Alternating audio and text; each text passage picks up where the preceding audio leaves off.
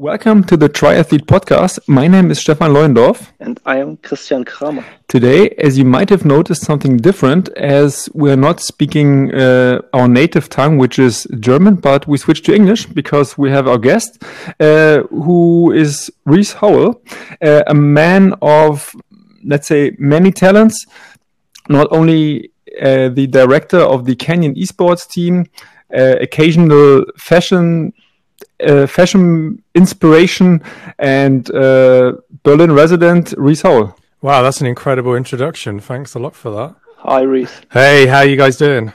Yeah. Oh, we're fine. But how about you?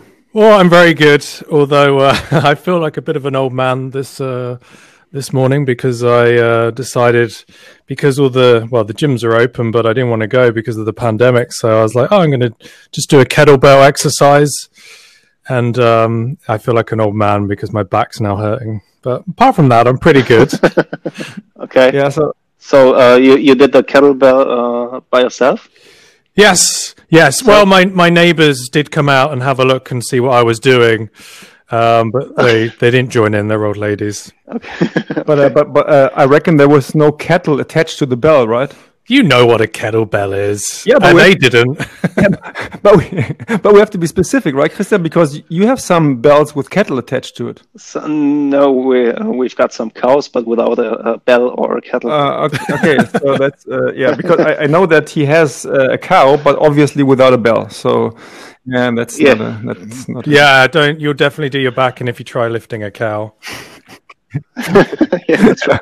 okay. Yeah, that's an awkward start. But uh, before we drive, uh, drive, and also dive, most uh, importantly, into the most important or, or, fun topics, because Christian and I, we actually try to shoehorn in the topic of Zwift into every podcast we do, which makes it for a challenge if we're going, for example, if we're talking to a runner or somebody who has no idea what Zwift is. But now we have somebody on the podcast who is very, very experienced and has a lot of expertise in Zwift. But before that, Rhys, uh, question. As for the now imminent opening of the uh, Berlin airport at the BER, how does this impact your personal uh, life and your emotional life? uh, I think it probably impacts my um, emotional life more than anything. Um, yeah, I'm going to be sad to see see it go. I'm glad I still have um, one or two KOMs um, on some of the segments out there. Um, so at the moment, I'm also pensive. I'm wondering whether oh, anyone will go out there in the last few days and try and steal them all. So uh, yeah, I, I, just, I, don't know. I'm going to go out there for kind of one last time this week. Um, I haven't decided when, as a kind of final farewell. Um, yeah, I think if I was doing more flying um, like I normally would do uh, pre like pre pandemic times, then I'd be excited about going through like a functioning airport. Um, but because that's not happening, or yeah, I'm, I'm more on the cycling side. Um, so yes, it's it's it's it's a, it's a shame it's going, but I mean also it's it is about time they open that airport. So yeah, mixed emotions. Yeah, I was I was actually aiming at the at the cycling side of things because uh, in Berlin we have like three airports and one your former airport you live uh, pretty close to, and I was actually uh, aiming at those KOMs if uh, people were going to go out and actually make one last attempt to have like an forever standing KOM, right? yeah, exactly. Um, I mean, I don't know how many times I've ridden um, the BER loop and how many times I've tried to get particular KOMs um, where I'm at the point where I'm like, I'm not sure I can get anymore unless I have a really good tailwind or I personally would be in a group. Possibly, you know, there'll be a group which goes out and tries to hammer it all. Um, but I think a lot of them are relatively untouchable now. So, um, so are, are, you talking about the um, uh, Schönefeld KOM uh, or a Tegel? Oh no. Um, so I mean, for me, where I live in Schillerkiez, it's really easy to get out along the Ostkrone down to. Sorry, it's not called Schönefeld anymore. It is Bird Terminal 5 mm-hmm. um, past Terminal Five, and um, and and and then the BER Loop, and there's there's a ton of different um, segments. There's several Rhein Raus You know, there's one which goes from like the the very beginning af- after you turn off the road and then all the way back. And I don't know how how long that is. It's about it's under 20 minutes, but it's you know, it's about 15 minutes or something. Or there is the Rhine Rouse, the short one, and there's two different variants um, where you you turn off the the the ramps and they're a lot shorter. Um, it's about a five minute effort. Um, so they're also quite good for doing, you know, if you want to try and um, actually, I've set my five minute power PB on that segment, I think. Um, so that's that's quite good. But I mean, still, just doing it solo, even with TT bars, I think I'm still like 12 or something on those shorter segments. So, um, yeah, the only one I have is like a is a sprint segment. It's about 600 meters.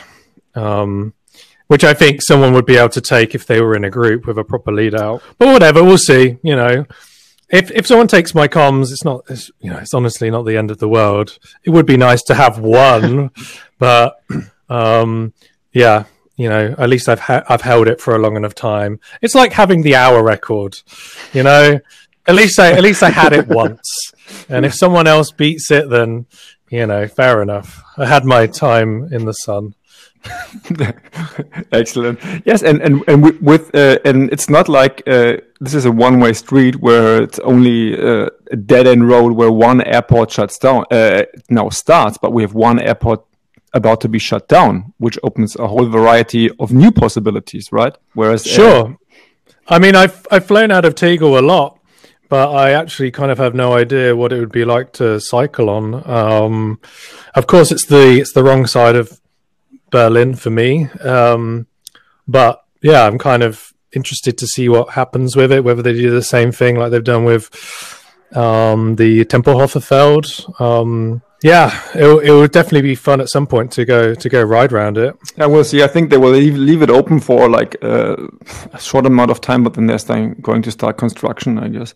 So you're saying you, you flew out of Berlin Tegel a lot. Uh, also, I did, and Tegel is my my favorite airport, still is, and. Uh, actually, um, as you as a as a new Berliner, this is not the topic of this podcast, but see, in Berlin you have things like the Tegel Airport, you have the Schlangenbader Straße, the building, you have the um, uh, ICC, which is the Congress Center, and the Bierpinsel, uh, like 70s architecture where people from the 70s thought what the future would look like.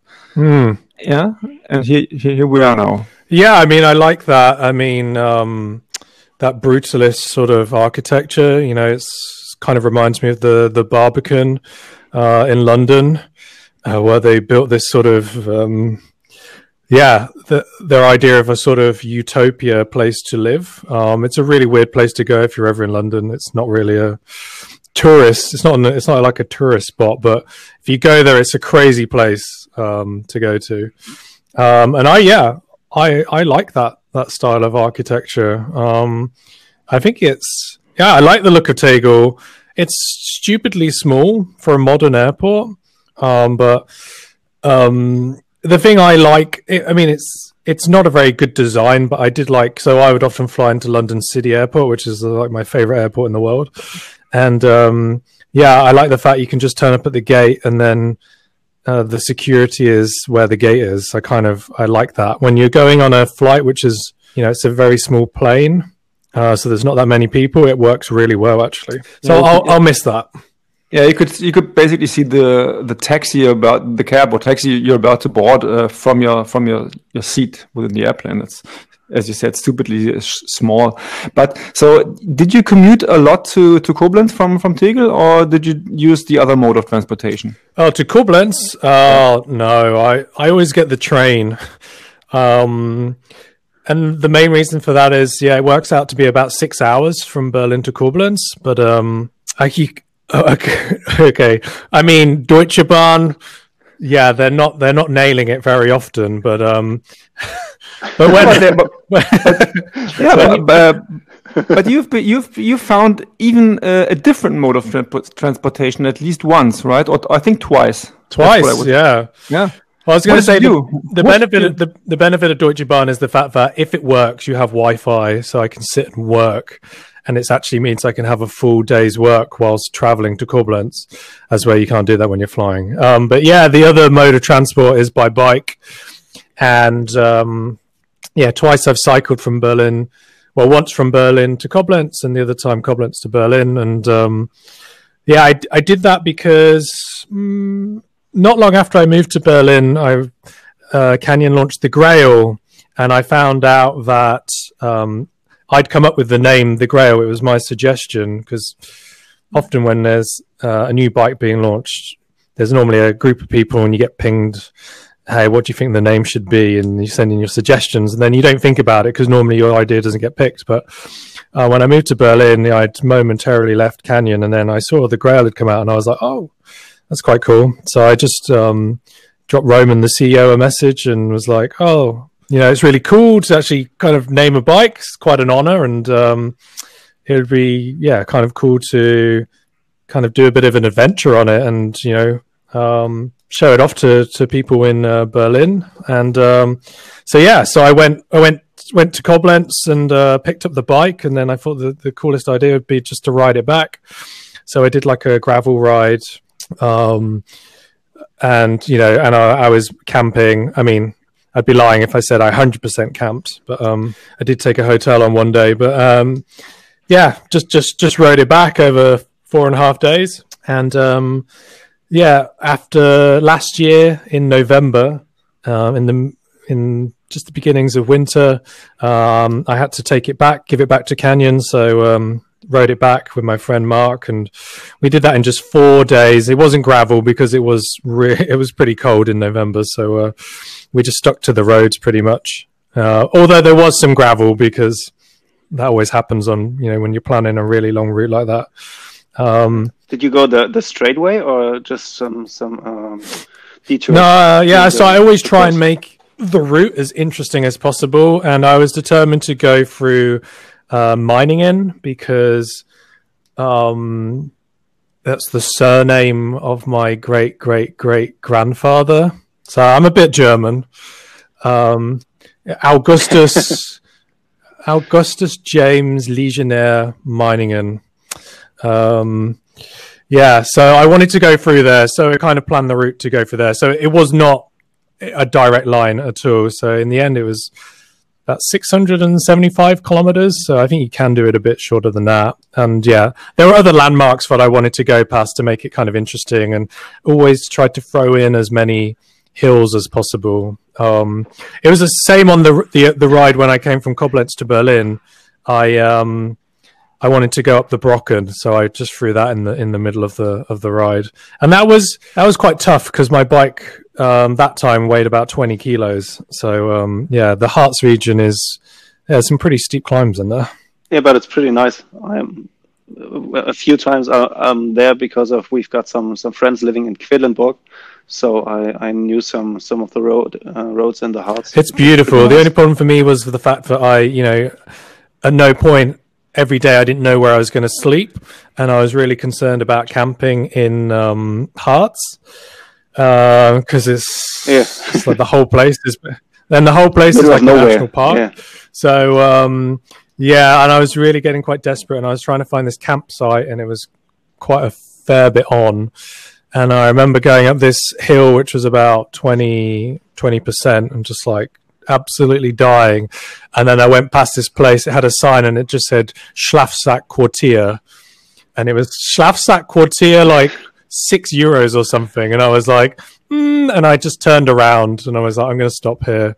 And yeah, it was like a, it was amazing. In the end, it cost me like 10 euros. And um, yeah, it's just a big wooden lodge.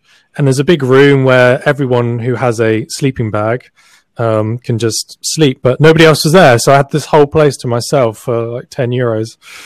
Um, it was, it was pretty amazing. I think what's amazing about doing a trip like that is when you don't know where you're going to stay and, um, yeah, all of the random little occurrences that, that happen along the way. And that was my first bikepacking trip as well ever. So as well, the, the trip we did in November, everything was planned pretty much because we weren't going to be camping in, in that sort of, that sort of weather. So, um, yeah, it's I absolutely loved cycling across Germany. Um, I, I really hope to to do it again. Yeah, sounds sounds like a real like a real adventure. Uh, the name Grail, I didn't know that you were the inventor of that, so that even adds more to your Palmares, and the, the, next, the next introduction will be even longer. Uh, does it? What does it stand for, or is it just a random placeholder project name, which then happens to be the product name? No, so I think most people um, don't realize it's about that bike name, but if you you probably noticed for like a lot of the Canyon bikes are very German. They're like compounds of of two words. So like air road, aero road, um, path light. They're all these kind of words which are kind of stuck together. And so I was, you know, when this when the opportunity comes up to like name a bike, you normally put a, like a bit of time to the side of your of your day and go like, right, I'm going to really think about it. And so I was trying to look at what words I could stick together, and um, it's actually a combination of gravel and trail. Mm. So um, and it came it made a word which actually was an actual word as opposed to being something which is kind of nonsense um, by itself. So, and I know that Germans are a fan of uh, Monty Python, so I was kind of like, mm. yeah, I was like, I reckon this could be a good one. so my colleague had a similar idea, but his name was um, Pavel. So pave and gravel, uh, uh, and I was like, "Yeah, sounds no, no. like a sounds, too Italian." It's, well, it's a Polish Polish name, right? Yeah. Pavel. So, um, mm. yeah. So luckily they picked my name. So yeah, I'm quite quite proud of that. Yeah, but now off to something completely different. Uh, see what I'm doing here uh, with the yeah uh, Monty Python thing. No, yeah. Uh, I thought it would be a nice segue. Okay, so it is. It is. so I can, um, yeah, I will get this uh, the Grail um, uh, in, in the drop shop right now because it's available on Zwift. And uh, speaking of Zwift, uh, so you are the um, team director of the Canyon Esports team. Right. That's right. Yeah. I was. I. Um, I think the name has recently changed. It was the ZCC, wasn't it? Uh, it was originally. Yeah. So what's it with that? Why? Why did you change it? Well, I mean, I, I mean, in all honesty, I actually wasn't a big fan of the ZCC. I'm not a, I generally dislike initialisms and acronyms for things. So, um, um, it kind of was the right time. So, um, Canyon Esports kind of represents uh, all of our teams because we have two uh, senior squads, men and a women's, and then we introduced um, a development squad as well. So now we have 20 junior riders aged between 16 and 23. And it kind of just didn't really fit, as well as the fact that we'd be racing on other platforms, not just Zwift. So, um, yeah, I just wanted to kind of move away from it and have a bit of a broader, um, a broader name for the, which kind of encompassed all of our teams, and also kind of was a bit more of a nod to um, to the world of esports. Um, you never know; there might be more opportunities in the future in a more traditional esports space. Um, so, I kind of figured whilst we we want, didn't want to do anything too dramatic from a naming convention, so Canyon Esports just felt like a really like simple, good fit and covered everything that we do currently. Uh, interesting. So, yeah, and I also thought that uh, moving away from like Zwift is, uh, and you kind of answered the question already, but so you're not tied to this one platform, even though you're not. But if it's in the name, you, you've you've kind of you're kind of tied to that. So you will be racing on other platforms as well, right? Sure. I mean, I think you know it's always been the case, um, but we've always been open to doing it. It's just the there haven't really been any platforms out there which um, have really been, you know, at the right level. Um, so, you know, I think it's it's increasingly more, um, I guess, an interesting landscape between the different platforms.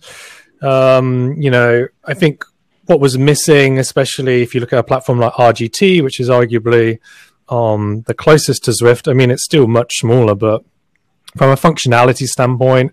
It does offer something different from the racing dynamics, but what it was missing was kind of like anyone organizing events. And now, now you have Echelon Racing, um, who have organized a whole league, and um, they basically combined a load of different events together to make a you know kind of a pretty pretty coher- coherent calendar. And so that's what was missing before, and also it'd be interesting to see what happens with uh, Veloton as well. Um, when when they launch because that looks like a promising platform and again is offering something slightly different so yeah i think we've always been really open minded um, about it and i think that we have the ambition to be the best um, e-racing team um, regardless of platform so i think it's just really important to not just get stuck to to, to, to, to, one platform and then you just be like, oh, we're the best on Zwift. And then there's some other team who are like, well, we're the best on RGT. And yeah, it's, anyway, it's been interesting showing people RGT, for example, and saying, hey, try this out. And then it's so different that I think it really blows people's minds when they, they try and do it, and it, it blows up their legs as well. I think so. so have you uh, have you got um, different kind of riders who are participating more in Zwift or the the other platforms, or is it well, always the same squad? Um, I mean, in Zwift, we're really it's really clearly defined between you know who the seniors and the and the juniors are, and you know with the Zwift Racing League, we have. Um, the seniors are racing in the Premier Division, and then we have the juniors racing um, in the actually don't know what they call it, but um, the the Zwift Racing League. It's uh, the first division, I guess they call it. Um, and we have the the junior men's and women's racing in the in the in the first division um, of that of that lower tier. Uh, as we're in RGT, it's a it's a bit more bit more open. So kind of we we mix up the the teams a little bit more, and um, yeah, everyone kind of has different levels of, of exposure to it. I would say, you know, generally speaking, we're we're we're, all pretty new to it, and um, yeah, there's a real craft which you have to focus on on learning, like actually um, drafting properly. Um, I think is the is the big thing. Uh, it's very easy to just try and ride it like Zwift, and you'll just you'll just burn out. So um, yeah, it's it's it's it's interesting. So I think um, yeah, it's just about learning that craft. And at the moment, you know, we're definitely not the best team because um, we've done some training races, and for sure those those those are the guys who have been riding on there for a little bit longer have definitely got the craft down. And I think that's important. You know, it's important that there is a craft to to racing. It's not just going as as hard as you can, which there is a craft to Zwift racing, but um, it's interesting to have some other elements thrown in, um, so you can become a kind of more rounded um, racer. So yeah, it's quite cool. Yeah, that's for sure. Because in in the Zwift races, most of them tend to pan out fairly fairly the the same right? And uh, i just recently tried this the boosting thing and this really gives a little bit more of, of, of gamification to it right? So uh, there's definitely i'm looking forward to having like even more gamification in the races to, to be honest. Yeah i mean it's, it's interesting. So yeah i tried that the the boost mode when they launched it. Um it's i don't know i i I kind of liked it. I guess I'm more traditional. Um, but I could definitely see that some other people would be interested in using it. I mean, we had the same kind of conversation. So I did a talk last year at the Zwift Partner Summit at Eurobike, and yeah, there was you know we were talking about should there be like more gamification or less.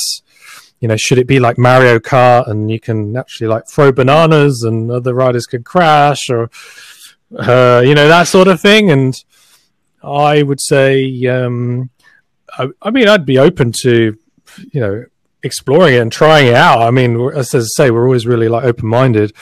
I think as a as a team, we'd probably err more on the more traditional side. Um, rather than some of the more fun games, but I think there's definitely a niche for, for people who'd be interested in doing it. So not necessarily like core racers, you know. And in the end, most people on the Zwift platform aren't core races. So, um, mm. you know, I think for Zwift it could be good, but I, it, it always comes back to like with the thing with Zwift is is like, can you stop just building those things which you know they're nice little things like boost mode? It's like okay, yeah, that's nice, but like. There's a really long list of other stuff we'd quite like to be fixed, and um, so I always it's always difficult to enjoy those new things when they come out because you're like, why did you spend your time doing this? Why didn't you, do all of the other things which uh, are problematic with the platform. So, yeah. Yeah, and I think that well, there might be a reason uh, and a strategy for that. And at the end of the day, even though they've got like ridiculous amount of funding right now, they they still have to kind of follow their agenda on how to actually earn money. And as you said, uh, this is cycling. This is not fun. And uh, speaking of which, uh, which plays also into the esports naming thing is there's the first ever UCI esports world championships coming up in December. I think. I think 8th and 9th this December. Uh, do you have any riders competing in that World Championship? Because I, I think I know I think Lionel is is, is competing, but um, but uh, it wasn't really transparent, at least to me, on how the riders have been picked. Maybe that's just because it's uh, cycling federations and that's just the way they work. Or do you have any insights on that? Yeah, I mean, my personal opinion really is that the whole thing is a bit of a farce, to be honest. I mean, just with regards to, I mean, to hold an e racing world championships and just not have some of the best e racers in the world um, able or to race just seems utterly bizarre. I don't know in what other instance you would have that, you know. So, um, yeah, it's kind of the whole process. I think has been really annoying to to I'd say most most athletes. Um, so you're going to have a mix of people who, those who are lucky enough to be chosen. Um, so we have two riders. We have Lionel Vujasin. Um, he's been picked by the Belgian squad, and um, Kristin Falk um, on the on the women's side. She'll be racing for Norway. Um, so they're very lucky, but you know we have other riders as well who absolutely deserve to be to be racing this. And you know I've had to follow along on their journeys of trying to basically lobby their their federations to to let them race. And and also look at the kind of um, the the kind of inner bureaucracy of like in some instances federations going yeah we'd like you to race and then them having to deal with their um, whoever manages their um, testing pool. So you know one of the the main criteria is if you're racing in this you have to be part of the a a testing pool, um, whether that's mm. the UCI's or if it's your um, your your country's testing anti-doping testing pool, and that was the big uh, barrier um, to to a lot mm. of to a lot of um, people uh, because it's yeah it's not it's not free so um, this was this was the big issue and this is and it also it comes down to that's one element so that kind of meant that a lot of riders couldn't come into it um, a lot of the federations had different opinions on it. So some of them would like to do it, but they couldn't add those riders to the to their squads. Um, some federations didn't have any riders or didn't only had a couple. Some federations have no idea about, well, probably most have no idea about e-racing. Um, yeah, so you know, take for example in the UK, um, you have James Phillips, who is the British mm. e-racing uh, champion. Um, he's the only national champion actually kind of um, uh, sort of accredited by the Cycling Federation. Uh, and yeah, you know they they haven't picked him. They haven't picked Mary Wilkinson. Um, you know they. I, I have no idea who they picked. I imagine they've picked. You know maybe there's some there's some other guys who who race and they'll they'll race for a UCI Continental team, mm. and they'll pick them, or they'll pick some track cyclists, or they'll pick some BMXers. Um, I have no idea. So um, the whole thing has been very very badly organized. Um, and for for me, I'm like, yeah, it's. I mean, I'm 100% behind the riders that we have, which are in it, because especially for Lino, it's been like his sort of dream uh, to race in a in the world championships in in e racing, and it was kind of touch and go, uh, to be honest, whether we'd actually be able to get him in. Um, so I'm super happy for him, and I'm going to support him and Kristen like all the way.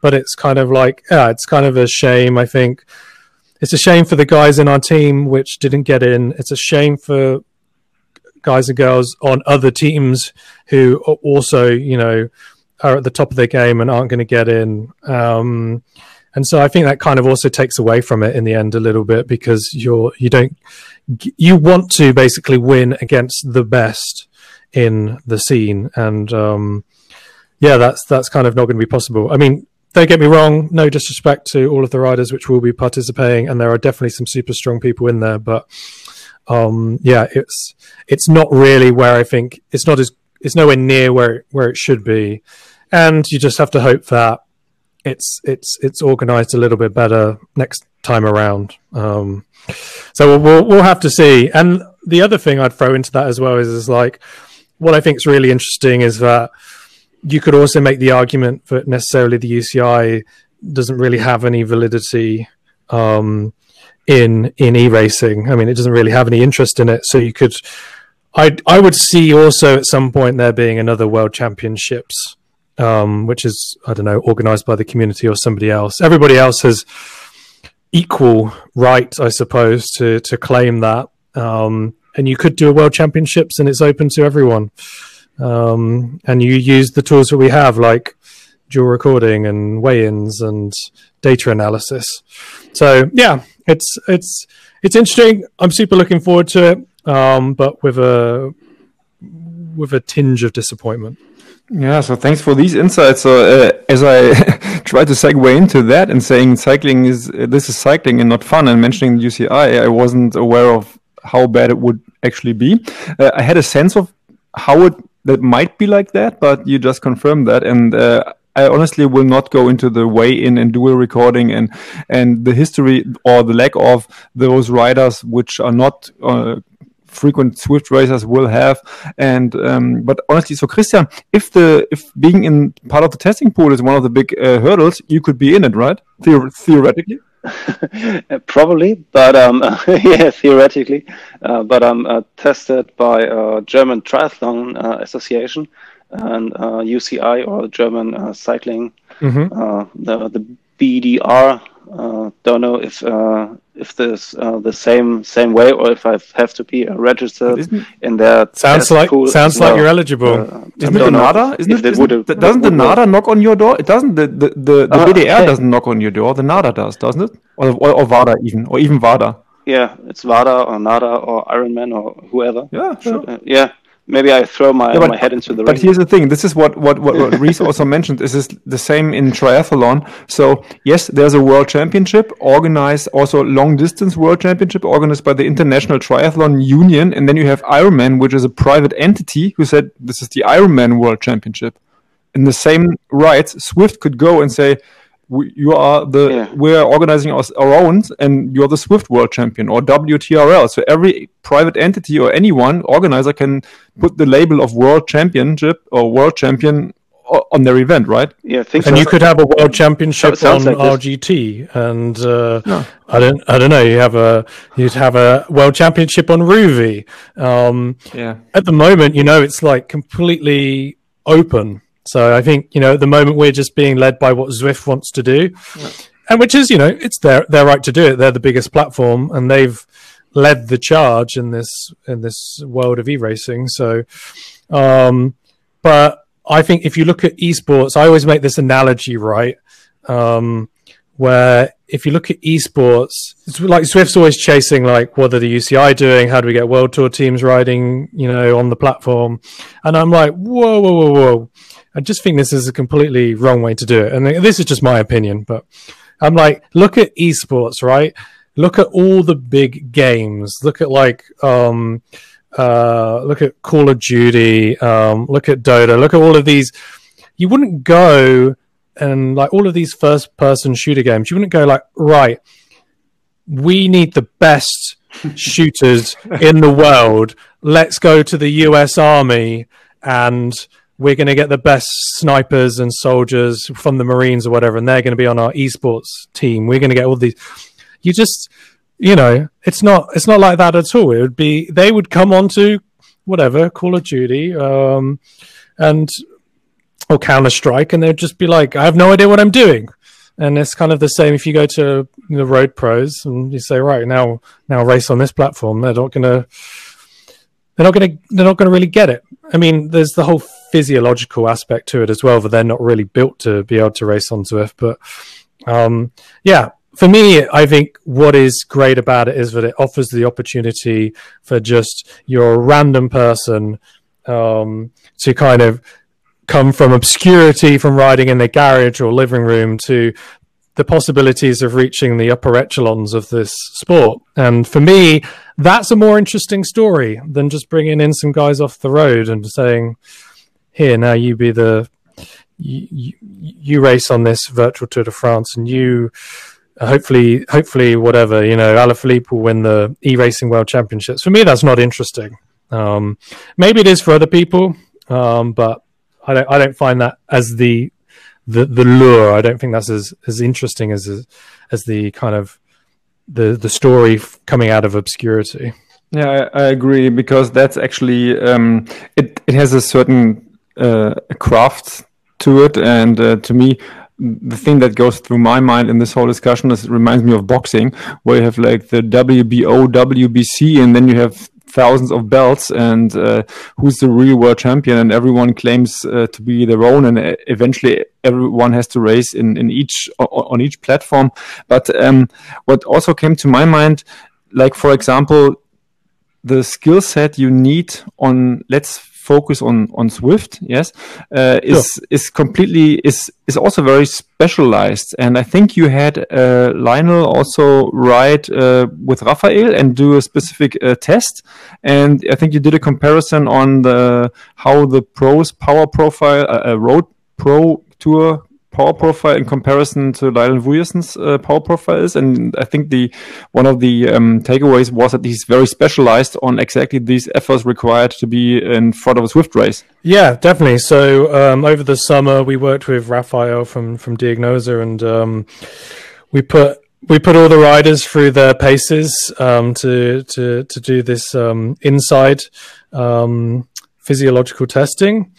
And yeah, basically, you know, it was really obvious, you know, uh, when you're looking at our best riders that their their VO2 max levels are basically I don't know what it comes out as a percentage, but you know, they're like in the, almost the top five percent of professional cyclists.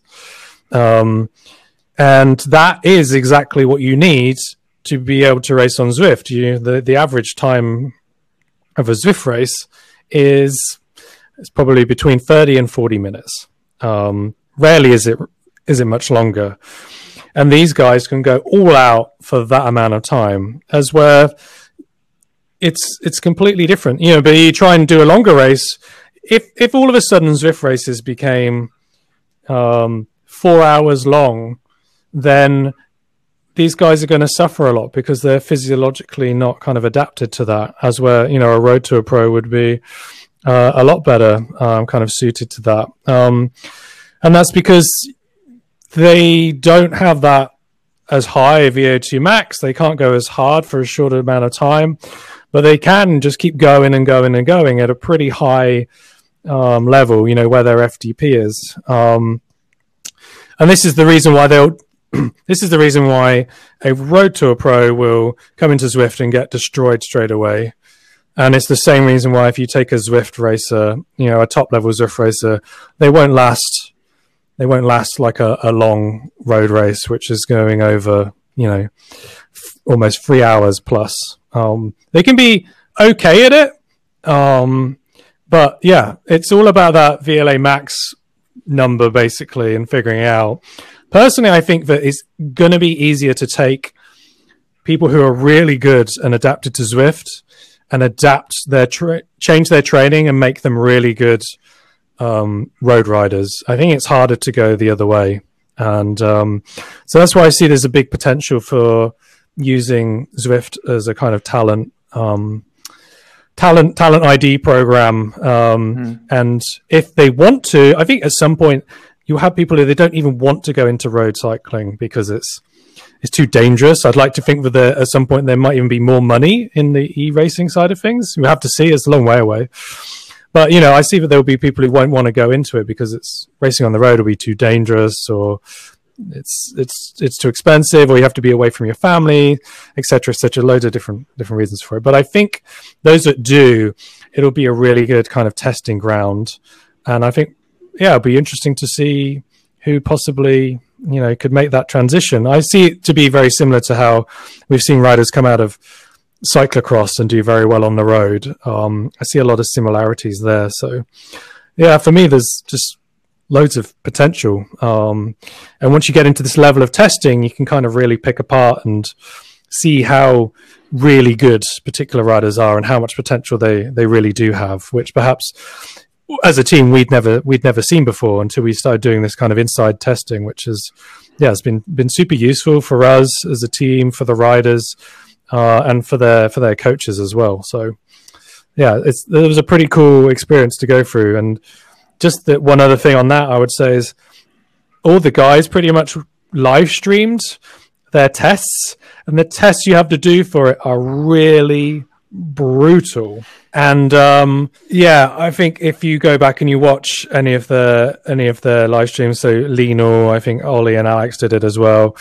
Um, you can see just how hard an effort they had to put in. I mean, I think it's the four minute test where you basically have to do your it's a one minute you have to do your first minute of that four minute test basically like you're just doing a one minute test mm. But then hang on for another three minutes as high as you can. So i think we all know how we, yeah we all know how hard a one minute test is. And normally fun. after your one minute test. You're you're you you you want to stop. So to then do that and then try and carry on for another three minutes. You know and you, i watch the guys and then at the end of the test that test they normally fall off the bike and then they're throwing up in a bucket or rolling around on the floor because they can go that deep. And again, if you're if you're a road cyclist, you're not going that deep. I mean, because it's it's it, it'd be dangerous to go that deep, you know, on a on a road bike. Um, and I think that's a big difference. Like you can, if you have that ability to really go inside yourself and and and go that hard, then you know a stationary bike allows you to to to to do that. And uh, yeah, I, I worry about them when they do this sort of tests because I know how how much how deep they can go into the hurt locker. But yeah, they they all survived and uh, and brought out some uh, yeah produced some very impressive numbers. So. Yeah, interesting stuff. Uh, I well, two more things. Well, I do. Do you have a bucket next to your to your bike when you ride on Zwift when you race? I I would say um no, well, the short answer is no. I do. I have a shredder, but I've never. mm. At least, at least it would absorb any liquid that went into yeah. it. But um, no, I've never. I've never gone that deep where I've vomited. Um, we have our own term for if you go so deep that you end up on the floor. We call it um, you're a floor potato. Um, so I, I have, I have ended up on that point where I've done my sprint and then I just unclip from the bike and just lie on the floor and move myself into the recovery position.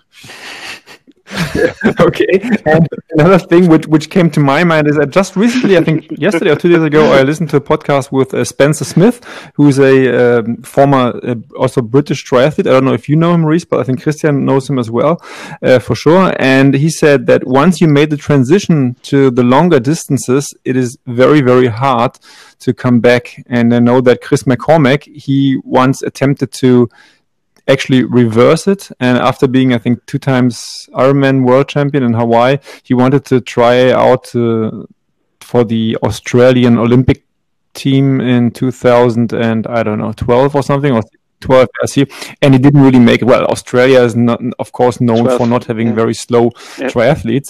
But uh, Christian, uh, this is this is something you can you can validate, or you say, ah, oh, it's still possible to run sub 30 minutes uh, after being an Ironman athlete for 10 years. I think that sounds sounds pretty hard, and that's um, what I suffer every week when racing on Zwift, Uh, being an Ironman athlete and then having those 30 minutes to one hour efforts where you have to go go all in.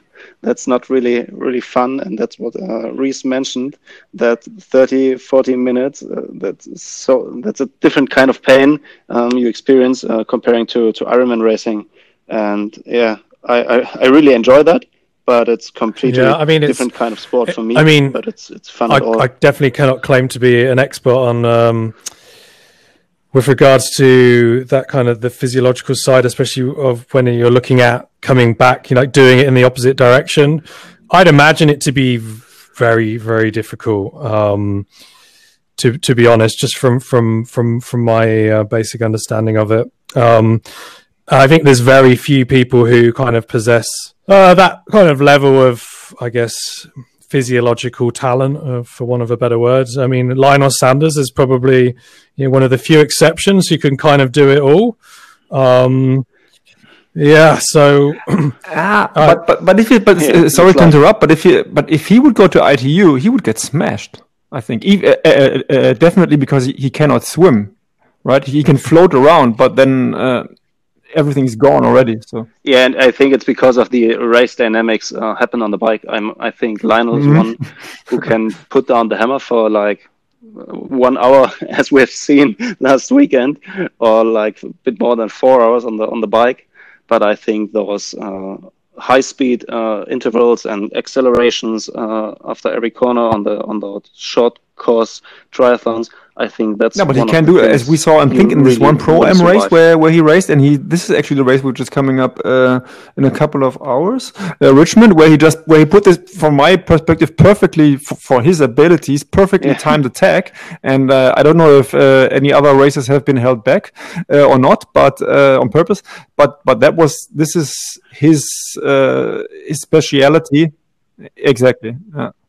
Yeah, but this is what he can do. Yeah, he and as we card, also said, he, he can do it on his trainer yeah. and then collapse. And if you would have to add in all those technical aspects of cornering and stuff and, and enemy yeah. contact left and right, I don't know how he would. Well, well, he could basically just ride off the front, but in an ITU race, I don't think so. Yeah, probably. I mean, also it's the same with um, with with Lino I have to make sure I pronounce it correctly, just because if you, there's too many Lionels to talk about in Is our team. I don't know.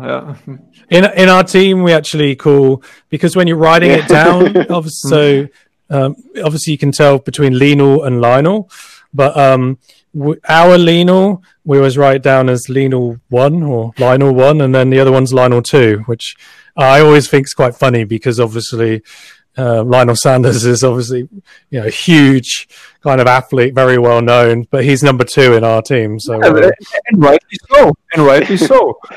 yes, yes, Zwift is very niche, and all what we are doing is niche in within a niche within a niche. But uh, in that niche, he's number one.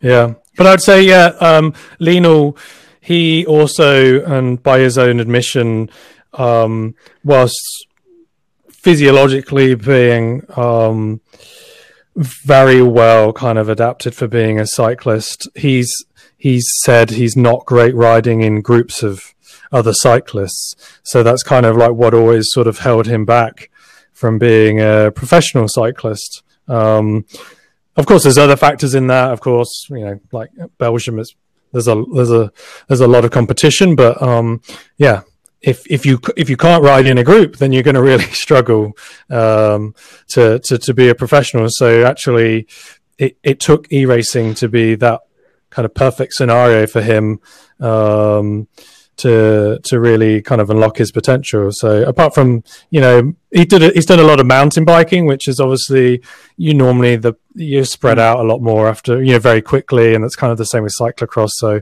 those were the racing.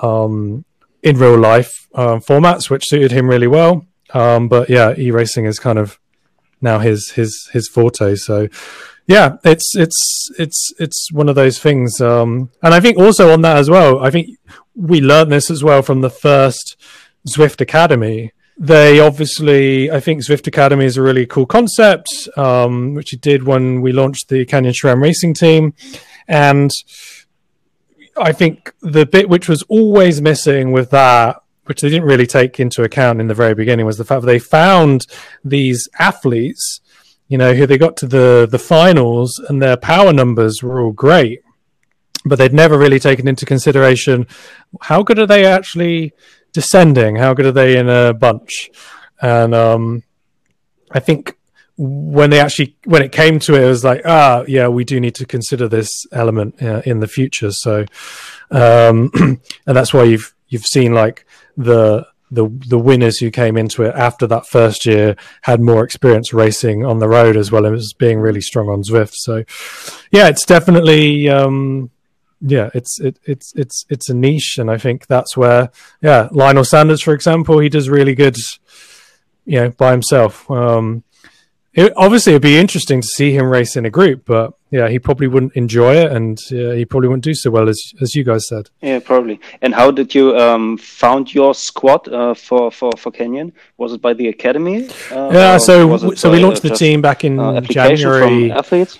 Uh, 2019 last year. Um, but I'd had the idea to launch a professional e-racing team back in 2017, and um, it was like just after I'd moved to Berlin. I was chatting to um, uh, Ingo, who looks after um, Wahoo here in um, in Germany, and was kind of throwing around the idea of him. And then I was, I reached out to a few people um, on the. It was actually the RCC. Someone had created a Rapha mm. RCC Zwift mm. group, and it was like the only Zwift group I really knew. So I just said, "Hey, is anybody looking to kind of join a team?" I'm putting this kind of like top level thing together. And then uh, Lino was the someone who replied, and he was like, "Oh, I've not decided what team to be on yet." And I thought, "Oh, that's really um, of strange. Everyone's on a on a team of some sort." And I thought it was really funny that he was so kind of confident. But he was like, "I I'm I'll pick a team when I'm ready," sort of thing. And I was like, "Hmm." I, I kind of like this guy. He's got some. Uh, he's got a bit of attitude, and um, yeah. But for whatever reasons, it, it, it, didn't it didn't come together. I didn't put that team together. Um, and to be honest, racing was in a very different place there. You know, uh, mm-hmm. three years ago. So um, I think it was it was probably a good thing, but I didn't I didn't put it together then. Anyway, you know, when it was the um, we were heading into winter in, in 2018, and I kind of pitched it to to Roman, our the the founder of Canyon, and said, "Hey, I want to do this." Thing and we'll do it under the Canyon banner and had to put a business case together. And he said, yeah, go do it. And, um, yeah, the first person I reached out to was Lino. Uh, I guess because I didn't, I didn't know where else to start, and plus, uh, you know, I'd always been kind of intrigued by his his attitude, and luckily, he still hadn't picked a team um, in those in those two years, and um, yeah, so he, he he jumped at the chance, and then from there, we kind of worked together to figure out who would be be good on the men's side. And um, he mentioned some guys that he'd ridden with in um, uh, CVR World Cup in mm. Vancouver, um, which he'd he'd won. Um, and yeah, we basically built the team out from there. And uh, and on the women's side, the women's side actually we did everyone on the women's side except for Kristin Falk. She was the Norwegian national champion on Zwift. Everybody else had been in um, the Zwift Academy. So they'd either be in a finalist or, and that's still the case, they'd either be in a finalist or a semi finalist. And for me, it was quite useful because I, you know, I work with the Canyon SRAM racing team, so I could just ask them, "Hey, what do you know about these particular riders? Do you think they'd be a good fit?" And so I got some additional feedback. So it wasn't just knowing they'd been in the in the Zwift Academy; uh, it was knowing that they um, uh, how how they were as as people. So um, and yeah, they've also you know, some of them have been and gone. We've changed around the team, and it's been really nice to see. You know, like we had Natalie Eklund who came in, and then she left the team because she was like, "I want to focus on road cycling." And then this year, she became the Swedish national champion on the road, which was awesome. And same, um, we had um, Laura van Regenmortel, who mm. um, in in in the year that we had her, she also became the um, um, I think it was marathon. She was mountain bike Dutch champion, and then she moved up to join a, a women's uh, tour team. And so it was pretty cool to kind of be part of the, the journey for, for those riders. So we kind of helped fill that gap between being in the Zwift Academy and then they could continue to kind of train and grow through our team and then to see them go on and um, and race really at a, at a, at a high level was was was pretty cool. So um, yeah, and with the junior development squad, that we did completely differently. We had an application process, um, and we had about 200 people um, apply to, to to be in that. So for for 20, 20 places. So uh, that one we did, yeah, completely completely differently. So so we now have a team, or you, you have all of your teams uh, spread around the globe. And uh, coming back to the Zwift Racing League, which is on, which was on yesterday for the Premier Division, right, where you are racing, except for your yep. development squads, as we just learned and uh, as we know. And um, so it so happens that the Premier Premier Division or Premier League, Premier Division, I think, is uh, in European prime time uh, state, so to so to speak, when it comes to streaming. So your riders are riding like Ollie Jones. He's from he's he's obviously in New Zealand locked down. If I were an island, I would also lock down and let, let no one escape. So how do you um, coordinate this? Do you use, use, Discord and everyone gets up like in at, at, at 2 a.m. Uh, like uh, like Ollie, or how is this? How are you coordinating yourselves? I mean, yeah. So in racing, in racing, we use Discord, um, and we have riders from you know Mexico, Canada all the way, like most of the countries in Europe, so UK, Germany, Netherlands, Belgium, Norway. Okay, they're not in Europe. Uh, Poland. Um, we have uh, Gary, who's um, been riding with us. He's in South Africa, and then we have yeah riders in Australia, and we have two. Alex is also in uh, New Zealand. So, like, we really we really cover off the entire world uh, now, and um, yeah. So um, it, it, it, for us it works out quite well with between European time and um, the time in New Zealand because it's um, it pretty much you know like seven in the evening is more or less like seven in the morning there. Um, so actually, it works out quite well. It's tougher for Aiden in Australia because he's normally the one who'd have to get up um, uh, at like 4 or 5 a.m. to do the races. Uh, so for him, it sucks. And, uh, but I think he's, and yeah, he's, he's only 16. So for him, it's a real balance of, uh, you know, racing at that, racing at that time in the, in the morning and then still being ready to like, uh, go to school. Uh, but he seems to do it really well. And I know from speaking to his dad, his dad's really super supportive of him. Um, and you know, we both we had a good chat about making sure that he's able to balance out his racing and schoolwork, which and that actually led to me writing in all of the riders' contracts that they their racing should never be detrimental to any of their home life or um, schoolwork, for example. So kind of made that as a kind of commitment to, especially for the for the younger riders, um, so that we as a team as well say, listen, we respect you. You know, it's it's not like the be all and end all. If you've got to go to this particular family do, or you need to study for an exam, like we'll always be there to support you in the rest of your life. Um, yeah, so we always have to kind of balance balance all of all of that out and um, same in the in the in the US they're often racing at like a lunchtime for example um, yeah, and you know there'll be some of the races coming up on RGT on a Friday. I think the Friday time it's going to be like two a.m. or something for the people, with the guys in Europe. So hmm. it's it swings and roundabouts. I think you know in in, in European time we're used to getting it our own way. Uh, with regards to the prefer- preferable time of day to race, but um, I think there will be a few instances where some guys are going to have to kind of get up late. But yeah, so far so good. You know, everything's kind of worked out well. Everyone uh, kind of knows the opportunity um, which they get through through racing um, with the team. So no one's ever complained um, about having to get up super early, but we've also never forced anyone to. So I think having that that balance and understanding people's work uh, not really work is it like ride ride life balance? So i think it's really important uh, to make sure that everyone has kind of a healthy relationship with each other and the team. Good to hear that you also put this into the contract. Very nice. Yeah so but uh, for your ride life balance uh, so first of first of all thanks for the insights. That was very very interesting. But what is what has the future in store for you? What does the future have in store for you? Is that english? Yeah.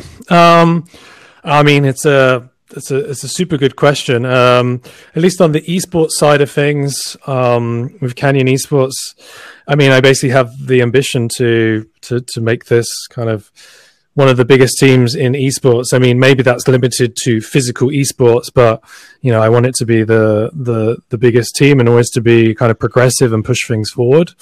And there is a long list of things which I would uh, like to and want to, and you know, hopefully will do. So um, there is, yeah, a ton of work, ton of work to be done there, and uh, yeah, I, I, always like to kind of keep moving and try and be innovative. So um, for for for for esports, I think the the opportunities are really are really are endless, and I think also then looking at how this could potentially influence the rest of the cycling world um, is is is something else as well. So, I mean, I'm kind of like laser focused on the just the esports side of things because I think there is so much growth just in this space.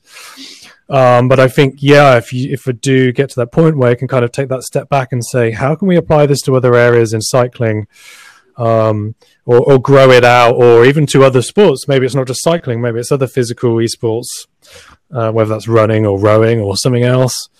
Um, yeah, it's yet it's yet to be seen, but um, I'm kind of kind of excited by the fact I don't know. Uh, it's not always the case where you're in that kind of position where you can kind of, I guess, be be in a something where you're you're helping to pioneer it, and uh, so it's kind of unique. So yeah, I'm kind of focusing a lot of efforts on that um, as a kind of as still just as a subset of my day to day job at, at Canyon. So. Um, yeah, and obviously it, it, it is. It, I do invest a lot of time because, as as as we were just talking about, it it's it's um you know we have 36 athletes on the team based all around the world who all have questions at different times of the day, and then we have racing at all different times of the day. So, you know, it is a it is a is a big commitment, but um, I see, as I say, I see a lot of potential in it. So um, I'm I'm pretty confident it'll pay off. And uh, honestly, just on a personal level um, it's it's really just paid off to to just work with all of these amazing athletes and to to help them along on the, on their journeys, um, whether they're the the senior riders um, um or they're or they're the juniors um, who are just starting out. So for me, that's that's massively rewarding just in and of itself. Well, that's that's very nice to hear.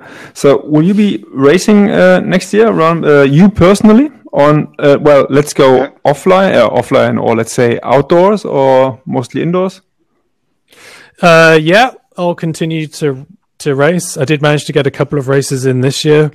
Um, uh, not just that not just that. I mean i did tank uh, von tanker's the tanker um, which is kind of sort of a race. Uh, it's uh, oh. i mean it's a it's a two person time trial. It's um, kind of under the radar. so, uh, but that was very fun. I did get to do the um, um, the racing in Bad Belzig, um, which was a proper road race. Um, I was glad that we had that, but my favorite race got cancelled. Um, the Uckermärkische Meisterschaft, which is a really nice road race up in North Brandenburg. So hopefully that'll be back.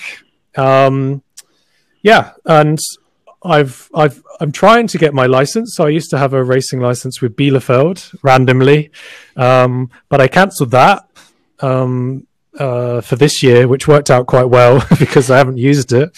Um, all of the races which have happened have all been um, at a at a at a Jedermann level, um, but I'm trying to get a, a Berlin. Um, amateur license for, for next year, mainly because I want to be able to race in the state uh, championships um, which I missed out on in um, uh, 2019 because I had a Bielefeld license and they mm. wouldn't let me. So, mm. okay. so yeah, and then hopefully there'll be some cyclocross racing as well because all of that seems to be have been cancelled as well. Or the shot for cross one, which was the other weekend, you had to have a, a COVID test done in the 24 hour window, and it was like, nah. it's just it just kind of wasn't worth the effort, sadly. So um, yeah, so hopefully, yeah, I'll be racing out outdoors um, on on road, and I'll do some more time trials. Uh, try and beat my my PBs uh, from this year. Perfect. Thanks. Thanks a lot. Um, yeah, I think that was a really interesting uh, conversation, and uh, yeah, good. thanks for for being our guest, Rhys, and uh, for everyone else, thanks for listening. If you've made it up uh, that that far, you're a, a real subscriber and, a, and a real fan. So thanks for listening, and see you. Yeah, thanks for having me, guys. It's been great speaking to you. Ciao. Yeah, Ciao. Thanks.